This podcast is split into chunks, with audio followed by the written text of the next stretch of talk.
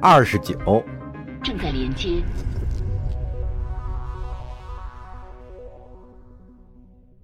摩登赫斯星域，尤多佛星座，斯卡尔克恩星系，海军秘密死亡空间训练场，米马塔尔共和国主权。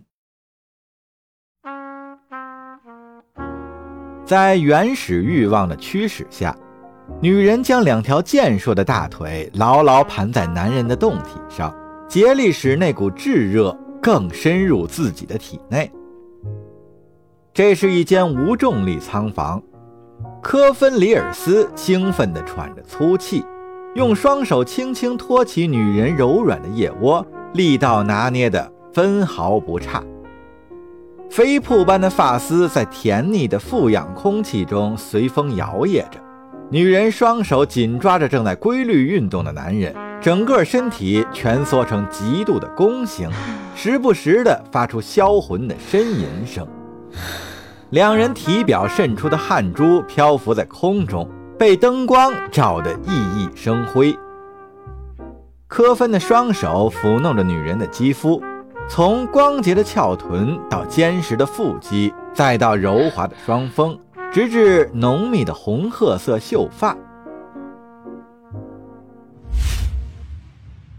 和往常一样，科芬趁着夜色四处游荡，找机会释放自己的冲动，于是就邂逅了这次艳遇。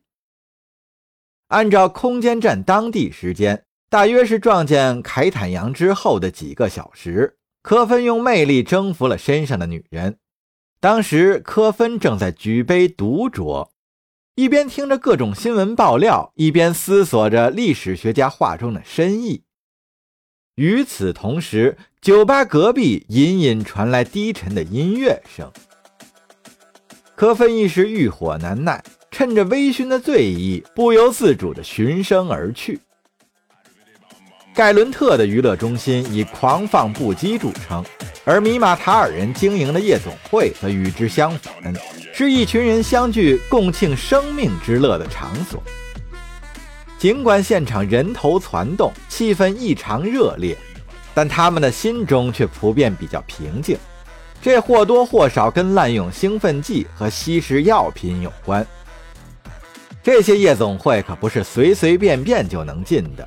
被门卫放行的难度不亚于踏入兴建的剑桥，除了搜查武器之外，有案底的家伙也别想蒙混过关。然后还要进行预测性脑部扫描，将那些可能有暴力倾向的人拒之门外，这样才能确保不会有人惹是生非。土生土长的马塔利人将夜店称作拉法孔。他们会在里面举行对上古神灵的崇拜仪式。这个传统起源于一种部落文化，体现了纵欲主义和人人平等的哲学。无论他们是否相互敌对，几乎所有米马塔尔人都会把这些场所看成圣地对待。布鲁特族门卫对科芬里尔斯进行了繁琐的安全检查，然后才放他进去。环顾四周，科芬发现自己身在一个类似岩洞的半球形空间里，他顿时迷失了方向。朝正前方望去，房间的尽头在数百米开外，整个大厅里人潮攒动，有些人甚至是头脚颠倒的在科芬身边起舞，尽情纵享狂欢。在频闪闪光灯和立体显示屏的光芒映照下。科芬里尔斯依稀可以分辨出大厅的轮廓，这里的人工重力随时根据落脚点的不同而改变，即使站在墙壁或者天花板上都如履平地。大厅正中央有一个悬浮舞池，那就是所谓的拉法孔，或者说是仪式的主场地。舞台底面密布着数以百计的摄像头和传感器。实时监控场地的每一个角落。科芬加入了狂欢者的行列，身体不由自主地跟着音乐扭动起来。中央舞台上播放的和声会刺激大脑的颞上回，无论平日里多么拘谨或者孤僻的人，都会萌生无法抑制的跳舞冲动。难免有人会注意到科芬是克隆飞行员，不过他们似乎都不以为意。此时，艾吕的臀部又在空中轻轻转了一圈。科芬欣慰地回想起两人邂逅的场景，人群随着音乐摇摆旋转，而他和她的相遇纯粹出于巧合。女人依然身着联邦海军飞行服，无疑也是科芬所在的联合舰队的一员，而且内心同样躁动不安。科芬原本以为当晚伴他入眠的会是个米马塔尔女子，没想到对方却是个地地道道的盖伦特军人，和自己别无二致。这个单身女人性格独立、狂野而健硕。只想趁着待在空间站里的这段闲暇多找些乐子。科芬卖力地秀着武技，直到女人忍不住诱惑，主动投怀送抱为止。几小时后，两人依偎在一间无重力休闲房里，互相舔吮着对方的肌肤，尽情享受男欢女爱的乐趣。科芬双眼睁开了片刻。欣赏女人在零重力下交欢时的健美身姿，这种行为在米马塔尔人看来是一种神圣不可侵犯的行为。科芬自己的制服从视野中翻滚而过，上面的联邦盾形鹰徽和海军飞行印章清晰可辨。他突然想起了凯坦扬的话：“巨变已经近在眼前了，你要相信自己的直觉，远离危险。”听我的，远离危险。女人的双腿像做体操一样直指天花板，小腿分别夹在科芬的头部两侧，稍一用力，两个人都在空中翻了个筋斗。随后，女人嚎叫了一声，科芬只觉得又深入了几公分。然后，不知道为什么，提波斯赫特那恨意十足的言辞总在科芬的脑海中挥之不去。回顾历史，可以发现，从盖伦特人与我们建立联系开始，他们就一直在摧残我们的生活。科芬挣脱了女人的怀抱，打断了激情的过程。在此之前，他们都配合的天衣无缝。然而，这个小插曲让他的情人大失所望。哦，上尉，女人红晕满面，咂巴着嘴唇说。都快到了，呃，对，对不起。科芬长出了一口气，突然意识到自己必须忘掉女人的名字，否则会有性命之忧。该死！科芬惊慌失措地瞄了一眼女人的制服，头一次发现那上面的肩章是上校级别的。真该死！呃，我分神了。科芬喃喃道：“什么事儿啊？”女人推开科芬，来了一个华丽的后空翻，浓密的秀发在她面前四散飘飞。什么事儿能让你在这个时候分神呀？女人高举双手，将身体贴在壁面和天花板之间圆滑的墙角上，脱离了重力的束缚，女人整个酥胸微微扬起。科芬立刻就起了生理反应，不过他也知道事分轻重缓急。科芬猛然回想到自己还完全赤裸着身体，于是干脆实话实说了。我首先想到的是，这种磨合训练到底有多糟糕啊？其次呢，呃，是是提波斯赫特，赫特。望着女人诧异的表情，科芬不禁懊悔起来。事儿正干到一半，你居然在这种关键时刻琢磨提波斯赫特？好吧。女人推了一下墙壁，朝着房间的重力控制台飘去。你可不只是在满足我的需求啊！现在只剩下科芬独自悬浮在半空中了。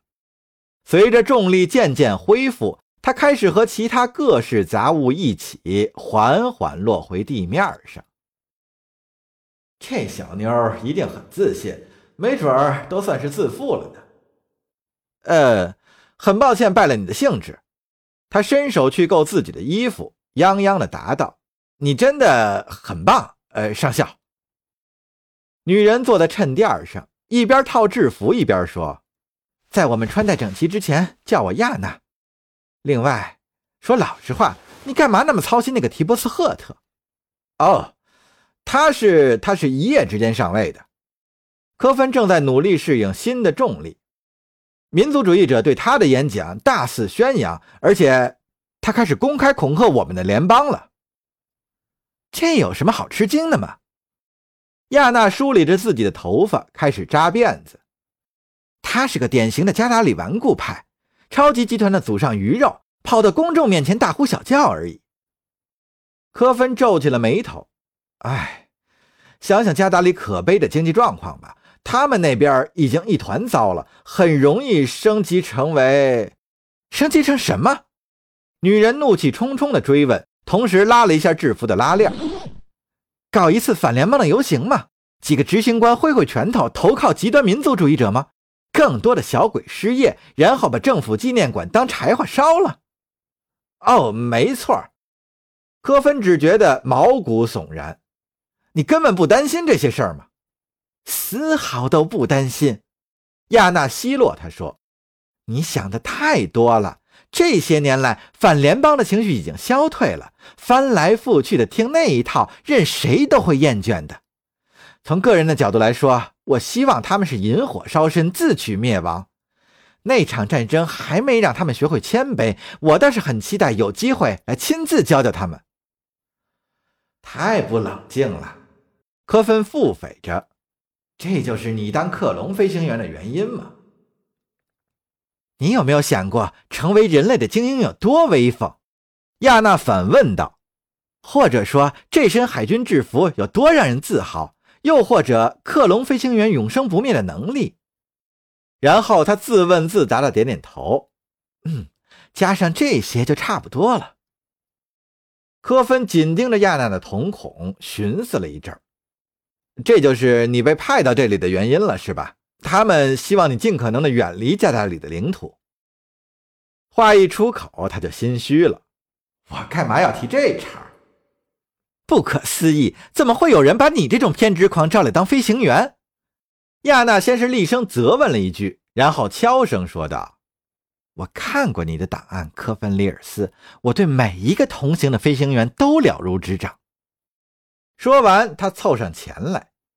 你父母跟一位海军上将走得很近，是诺阿吧？科芬的脸涨得通红。亚娜想从他嘴里套出一些非常感兴趣的事儿。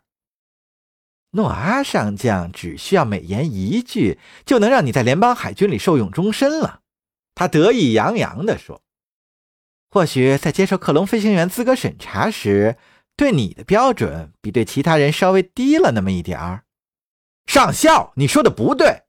科芬气愤难耐，站起来去拿自己的裤子。我和其他人一样是靠自己的。里尔斯上尉，亚娜打断了他的话：“我们不朽者也是集体的一员，别以为你的秘密能瞒过别人。”他步步进逼，眼中充满了怒火。你、我，还有这间该死的小屋，这一切从未发生过。如果让我听到任何关于今晚这件事的流言，我就把你的蛋蛋吊起来，让你痛悔当初审查的时候蒙混过关。穿戴整齐后，他依然逼视着科芬，完全就是官大一级压死人的强硬姿态。刚才还在亲昵无比的女人，突然凶相毕露，吓得科芬手足无措。他隐约意识到。他的建议确实非常明智，然而还没等他恢复理智，荤话就再一次脱口而出：“呃，我们或许是永生不灭的，呃，但绝不是战无不胜的上校。”就在科芬里尔斯刚察觉到自己又失言的时候，亚娜的数据板开始滴滴作响。他先是任由尖锐的提示音响了一会儿，同时继续死死地盯着科芬。然后才开始查收简讯，紧接着科芬的数据板也响了起来。在取数据板的途中，他注意到亚娜的脸色渐渐变得阴沉。好的，真不错，穿好衣服，上位，有任务了。科芬迅速将信息浏览了一遍，接着双眼瞪得溜圆。大天使集团封锁了斯卡尔克恩。凯坦的话再次萦绕在他的心头。对于共和国的民主制度，呃，我已经完全失掉了信心。那是啊，是虚伪，是谎言，是废物。是的，然而联邦并不希望我们卷入其中。亚娜冲着数据板摇了摇头，抱怨说：“米杜拉首相显然倾向于动用政治手段，他想以此证明自己有能力解决这件事儿。换句话说，上级会严令我们置身事外。”然后我们必须选择一条观光路线，回到联邦的领土。科芬对此感到大惑不解。选择观光路线，就意味着他们要在斯卡尔克恩周边绕很长的路，途经远离帝国边境的无法治地区。那里，海盗、自由无人机和克隆飞行员联盟之间的战争都会殃及过往船只。在盖伦特境内，联邦海军的舰船是不容侵犯的。然而，一旦离开帝国区，就有人明码标价要他们的命了。逐利而至的赏金猎人可不在少数。哼，上面还嫌乐子不够多呢。亚娜继续说道：“他们命令我们的小队分成两组行动，避免引起注意。”知道你被分配给谁当僚机了吗，里尔斯上尉？科芬又扫了一眼下达给自己的指令，上面明确的写着亚纳瓦拉科娃上校的名字。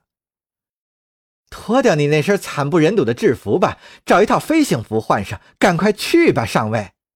亚娜怒吼了一声：“希望你的驾驶技术比猜测我私生活的能耐要更强一点。”呃，遵命，上校。